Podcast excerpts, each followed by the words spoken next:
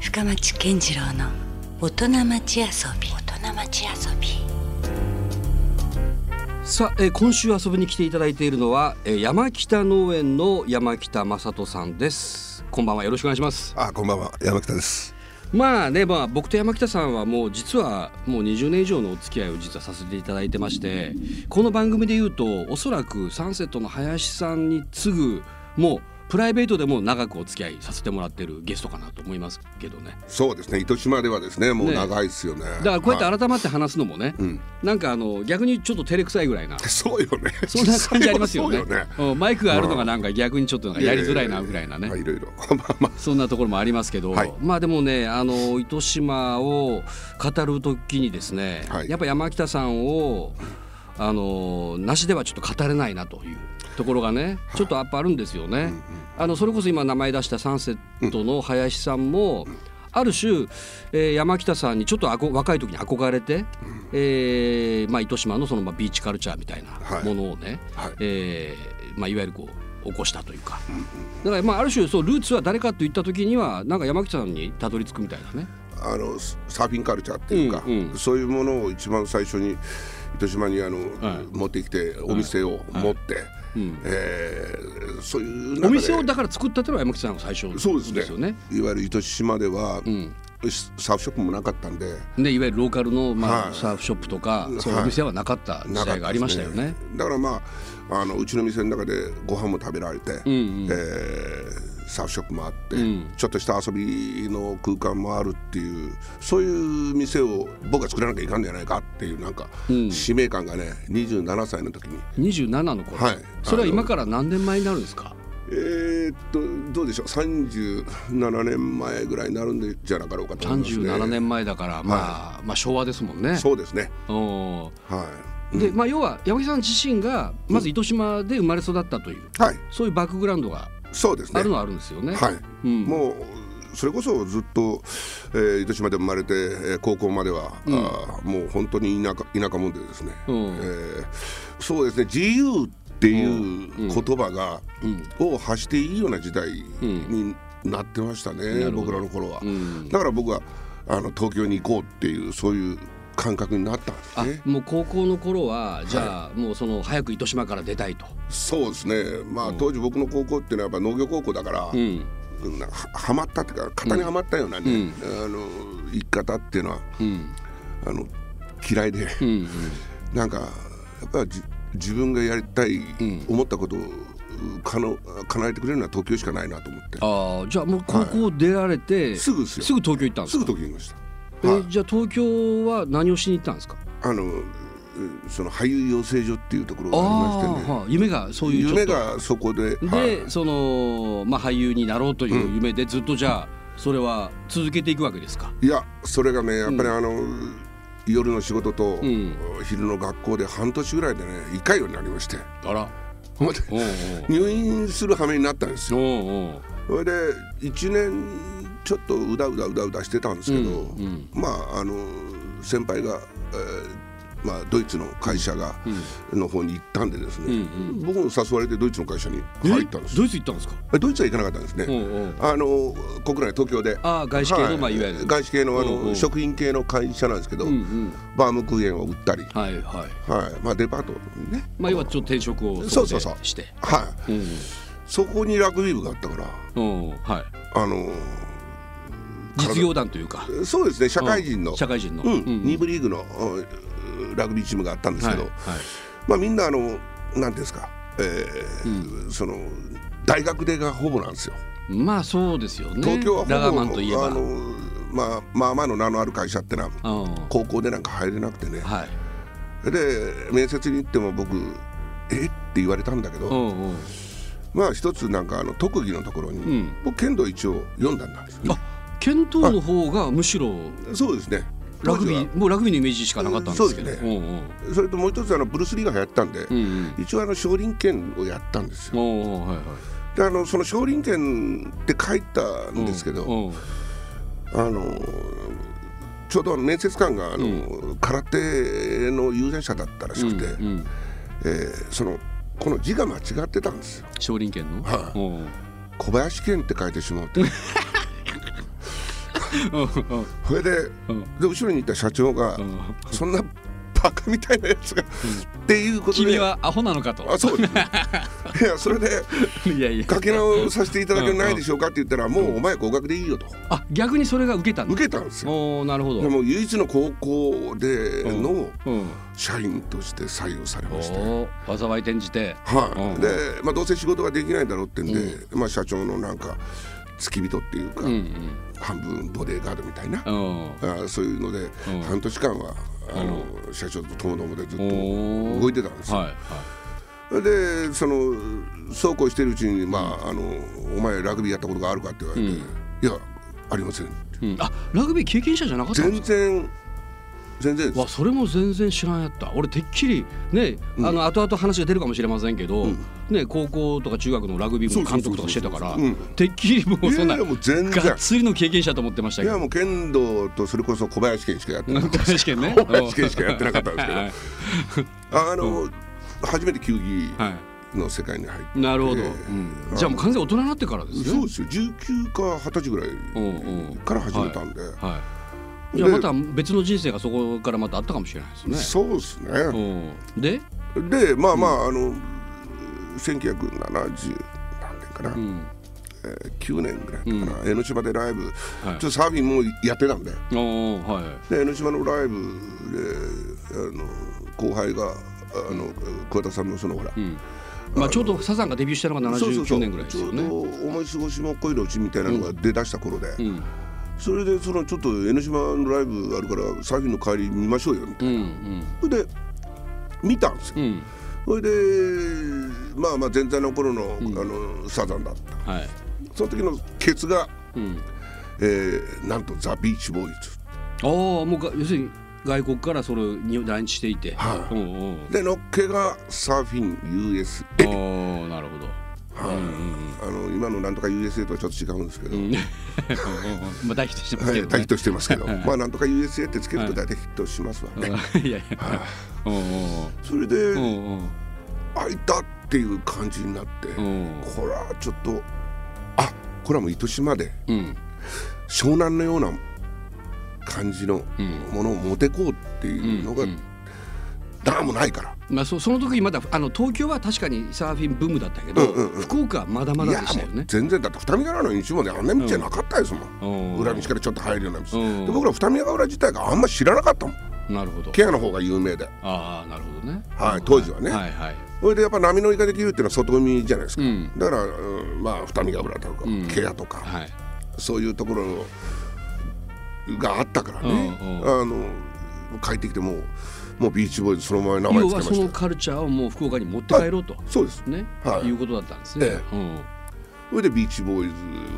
イズを27歳の時に立ち上げて。大体どのあたりにできたの最初作ったのなんとんね、あの海の横には作らなかったんですようん。あの島役場っていうのが、ああちょっとはい内陸というか入り込んだところはい、でやっ役ぱ場親父がそのあの、まあ、いわゆる町会議員やったんでね、うんあのまあ、いろいろちょっとあの、儲けさせてもらおうと思ってああ また下だか下らそ心う下が。心満載で、うんうん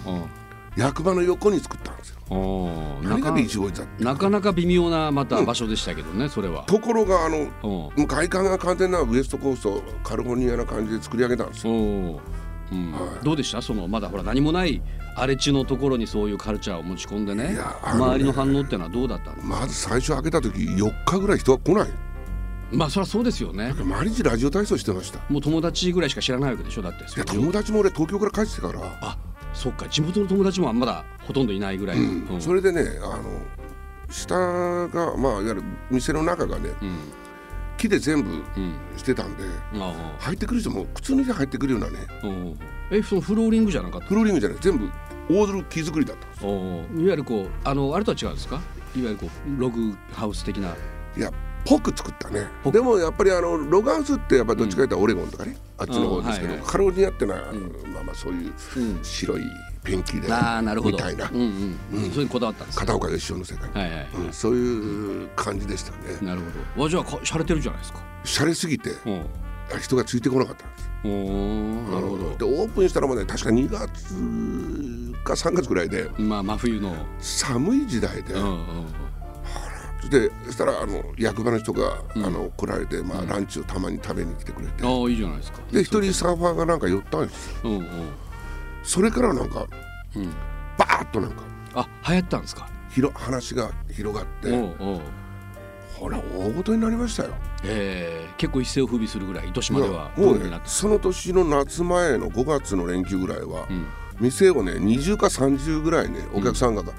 囲んでしまって、おうあ行列のできいるわゆる行店みたいな列ができる店みたいになってそうなっておうまあその、忙しくて、うんまあ、授業にも何人か雇っていいじゃないですかね順風満帆ねいやもうお金パンパンパンになってです ねいやそれはもうちょっと調子どうかなりました調子乗るでしょーもうロレックス買うちゃろうと かいやいやもうなんか元来のなんていうんですか、そういうやましいところが出て、うもう分かりや す夜はまあねなんか分かりやすいそのことが何年か続いたんですその時って何歳ぐらいですか山口いや俺が278ぐらいです、ね、 78ぐらい、はああそれはやっぱちょっといいや調子ど乗りまうかなすりよまねすようん俺はやったぜみたいなねでももう全然休んでななかったかなるほど一人でやってたんですかずっとらいやお店えー、っと4人3人か4あ人やっぱそうじゃないとまあ回らないですよ回らないですねうんそんな入っでてまあ、たらね妹も辞めさせたり、おうおうまあ、親戚の人もまあまあ,、あの料理人も雇ったり、ちょっと可愛い子ちゃんも入れたりでいなんならもうこれは一生これやっていけるそうだなやぐらいの俺はもう勝ったなと思いましうた、んなるほどねだってオリジネーターだしねオリジネーターまだ何もないところにそうやっそうて作って一人勝ちよ流行らして、うんその時にサンセットの林くんとか、が来てたんだうん、あの焼き鳥八兵衛の八島とかがああなるほどなんか目ギラギラさして、うんうんでも何人もねあのそういうやつがうちに来てたんですよ、うんこれ二人はねやっぱちょっとずば抜けてましたね、なるほど当時から今やもうそこを山木さん踏み台にして完全にもうどっかであ のうちに飛んでいきましたよ二人とも本当に、うんいやーだから、あの僕っていうその、まあまあ一つパイオニアがいてね、はいその林くんとか八島が、あこんなふうになっちゃいけないなっていう、のの一つの反面教師うん反面教師としては俺はもうねあの多大な功績を、あの彼たちにはあの伝えたと思いままあすそれは半分謙遜なんでしょうけどねやっぱでもそれでやっぱりなんかねちょっと夢をまた持つ若者がいやそあ糸島でもこういうチャンスというか可能性があるんだといういやそうねそういうことは多分伝わったでしょうね。伝わったと思います、んでまあもちろんそのサーフィンのこのカルチャーが永遠に続くと思ったんですよ、うんたらうん負けないでしょずっとうちが一番老舗になるわけでですから、そうこうするうちにはい福岡でもそのちょっとしたサーフィンブームも来るわけじゃないいでやすもかう。量販店でもね、全部サーフショップ売ってましたよねねえうんあの時代確かそうだったですよね。一気に行くとやっぱり一気に冷めるんでしょうね日本人ああまあブームみたいなそう感じになってしまうと必ず下り坂がで来すますぐね。バブルが追いかけて入っ時代が背景に来たんで今度は街へ。街に全部シフトが動いたんですうよ、んうんだからどうしたとみたいな感じで毎日が、またラジオ体操を始めてたんですよ、 いやいやいやそうまあ飛ぶ鳥を落とす勢いのこうお店がまあまあさっき言できってたようにバブルがはじけて、んまあ若者が誰も来なくなっちゃって、いあいたこれどうしようかいってことになってうんうんただねもう糸島にいられなくなっちゃったんですよああなるほど。でまた商売3軒ぐらい店やるんだけど、またその時その流れは悪の流れで行ったんで、42の年で、まずまあ店3軒潰して、ああやっぱなやることなすことがそう全てうまくいかずに。うん、だから、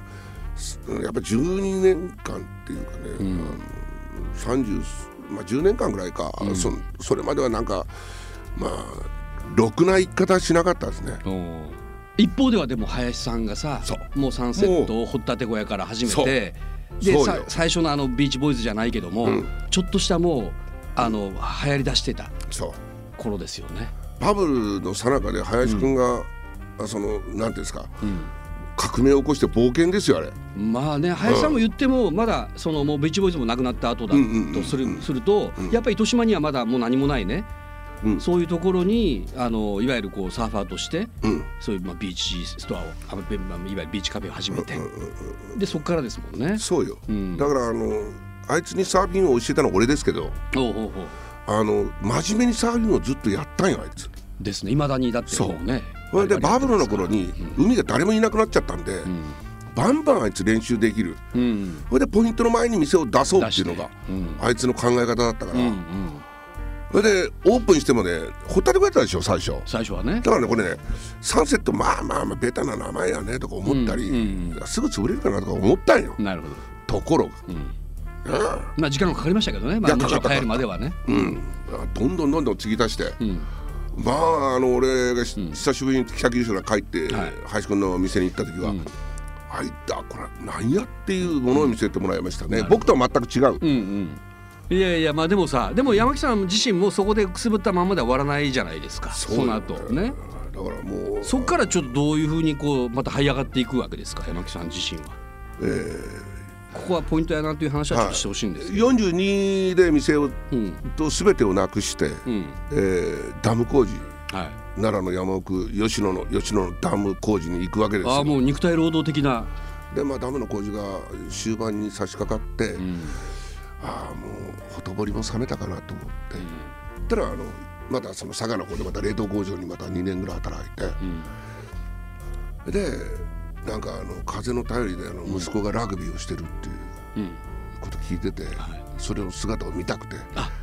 のちょっと立ち入った話をすると、その時ほら結婚の話も出ましたけど、はいもうちょっと夫婦関係とかい家族やももうも完全に離婚ですよう崩壊してた崩壊してましたよあなるほど、うんで、いや見たいじゃないですか、自分の子供がねどうなったかってどいうなっうたのかがねただ、何年か見ないうちに身長は伸びるし、顔も変わってるんですよそれはまあ DNA があるねある程だから度ね受け継がれてえーる小学校4年 ,4 年の時別れて、中学2年のぐらいに会うわけですからああまあそれは一気に変わりますよその時期に男は、それで、なんかあの試合会場に見にこう隠れて見に行った記憶があって、それでなんかうるうるなってこれは真面目にならないかんと、うんうん息子に教えられた部分はあるねああ息子が逆にパワーをくれたんですかまああので、一生懸命、その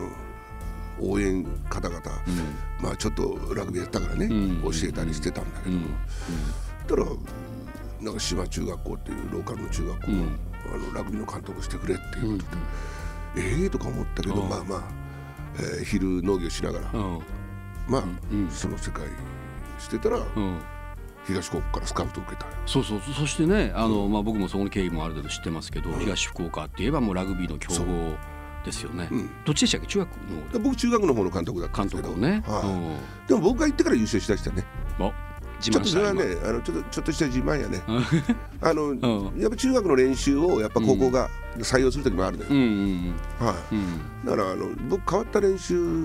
をずっとやってたんでそれじゃあ息子さんはもうその時にはえっ、ー、とね中学生えー中もう高1ぐらいになったかなあじゃあ直接をし息子をまた指導するってことではなかったんですね。そうですね、そう島中学校の時は直接指導しましたああなるほど。うんはいは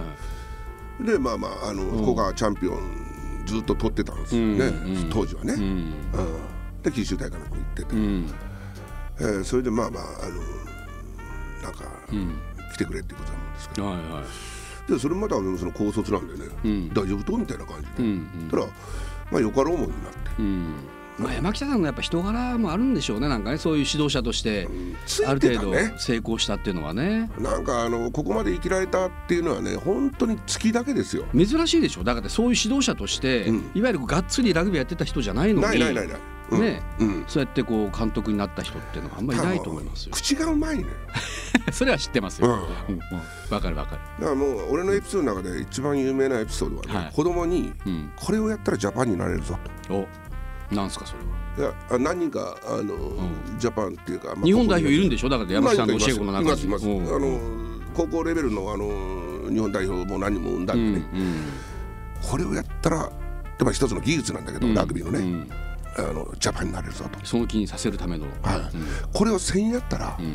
ジャムパンで終わるぞと、またそこでもうギャグを挟んでいくわけですね、はい甘いだけの男になるああぞなるほどなるほど中身がね、うんうんだから僕の教え方って変わそういうふうに浸透させることをやってたんですよ、まあ分かりやすいですよねジャパンになるかジャムパンになるかのその違いっていうかね料理まあ、パン屋さんになるか まあそういう話ですよおうおうおうはい、だから、あのそれで、えーまあ、いいっぱい勉強しましたうんなるほど実は勉強したんですねい指や導者としてあのも指導者ってやっぱりね、あの先になんていうんですか自分が分かってないと教えられないいじゃなやですかそうですよもう僕も今大学の先生やってて思うんですけどつくづくやっぱ自分が一番勉強になりますよねとはいえですよ、はいその指導者はもちろん素晴らしいねええあの選手を育てたっていうのは分かりますけど、うん食えないじゃないですか食えんねだけどねあの、俺3時まで農業してるんですよあはいそれで、うんで福岡市内にあの洋服とね、んまあその時卸やったんで、はいそれとあの野菜がね3軒ぐらい収めるとこあったんよ、あーだから車満載にして、うんえー洋服屋さんに卸したと思ったら次はえーあの、野菜を赤坂のところに卸いたり、ん博多駅に卸いたりして、えー卸した後に4時半ぐらいから俺練習の、んあのグラウンドに立ってたんですよ。なるほどねはいうんだからいやもう42からああいっぱい食ったなっていう記憶はないよ俺、うんまあギリギリで生きら生きてこらすさせてもらったんだようんね、なるほどうん、まあじゃあその家がたまたま観光農園だったっていうのもあったからそれあっをたねちゃんとこう農業をじゃあしっかりこう少しは食いあの食いプチにしてしながら親父が死んだ後んにちゃんと農業やったから、うーんなるそほれはあどるねね。うんなるほど。そういうことがあったんですね。はいうんで、あれですよね。まあなかなかこう現在に至る話至がらんね至らな全い然ですね。うん、で、あのーまあワイルドマートがね、はいできるんですけど、はいまあ久しぶりの店でじゃないですか。山木さん取ってみたら。いやそうビでーチすよボーイズ以来だって店4軒潰してるわけですよ、うだかんらもう家の近くで店をね実家の近くでお店を出すわけで、はい。でまあとりあえずまあ恵まれてたのはね、んあのプレハブの、なんていうんですか建物があったんですようん立ってた場所がありましたよね。あはい。でその友人の先輩からね、はいあの東国がちょうど辞めた後よはい。あの2人でパチンコしに行ってたら、んあの毎日負けるわけよ、はい。で先輩があの「お前いくら持ってるや?」って言われて、んうん財布の中見て1万2000円しかなくて、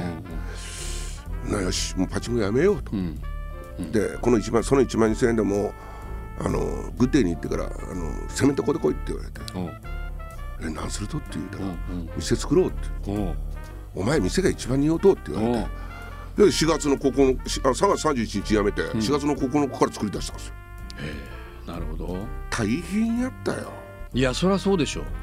うまたね、まあ何もないような場所、まあたまたまその一応プレハブはあったから、そうでまあ、まだ良かったけど、もうそれから20日間で10万で作っちゃうってい言われたの先輩から、まあその先輩めちゃくちゃいい人ですねじゃあいやーもうねあのあっちの方向見てあしそんなことないけど、んあのいい人ですよ、ねえうんきっかけをくれた人がいたんですねちゃんとそこに、うん背中を押してくれた人とかね、それでまあまあ20日間かけて、えーあと2人ぐらいお手伝いに来てもらって、はい連休に間に合わせるぞっていうまあ僕もちょいちょいその頃見に行ってましたけどね、うんどんどんどんどんなんかかっこよくなっていってましたよあれ場所があの石がただだったんでねいやそうそうなんかプレハブとは思えないぐらいなうん今店構えになってますもんね、それで 20, 20日で作り上げましたね、大変だったね、でワイルドマートはどういう店なんですかちょっとラジオ聞いてる方にも僕はもうよく知ってますけど、はいまあ、基本洋服屋なんですよオリジナル、私はデザインして、はい。まああの出してる洋服がほぼほぼなんですうね、ん。あの他のメーカーさんのやつは入れてない、もう全部自分の山木さんがデザインしたそう T ですシャツだったりパーカーだったりいろいあろのね。デニム後輩とがかちょっとね、あのなんか出してくれてはいますけども、ほぼ完全オリジナルで、は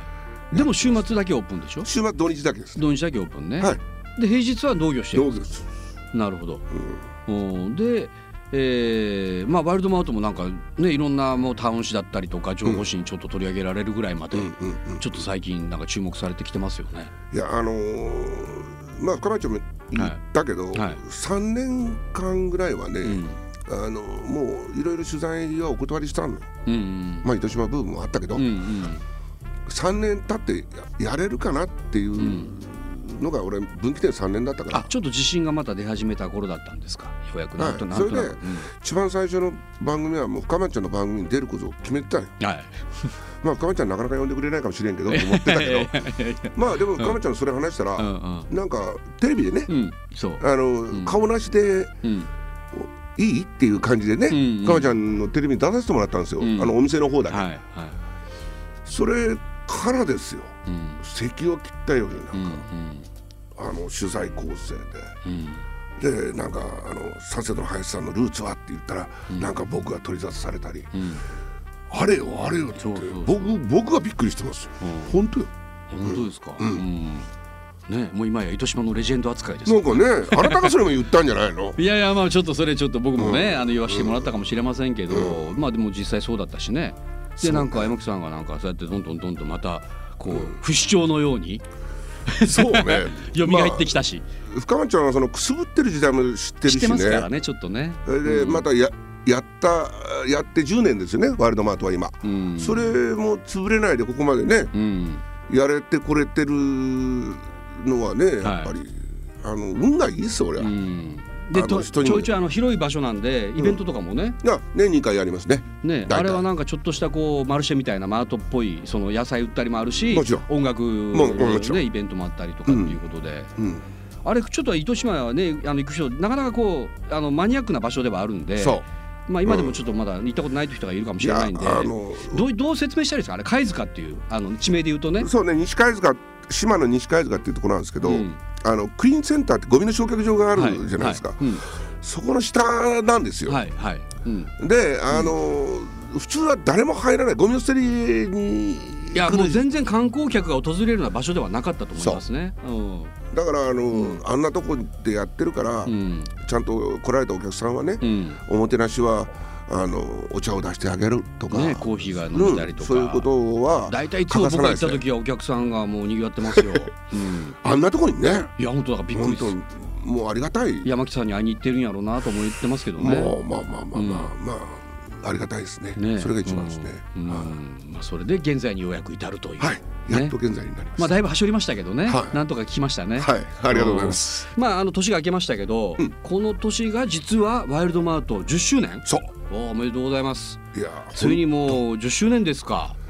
いや俺今まで5年ぐらいが商売やったことなかったんだけどいや本当ですよ山木さん一番これ長続きしてるじゃないですかいや小学校を超えま したね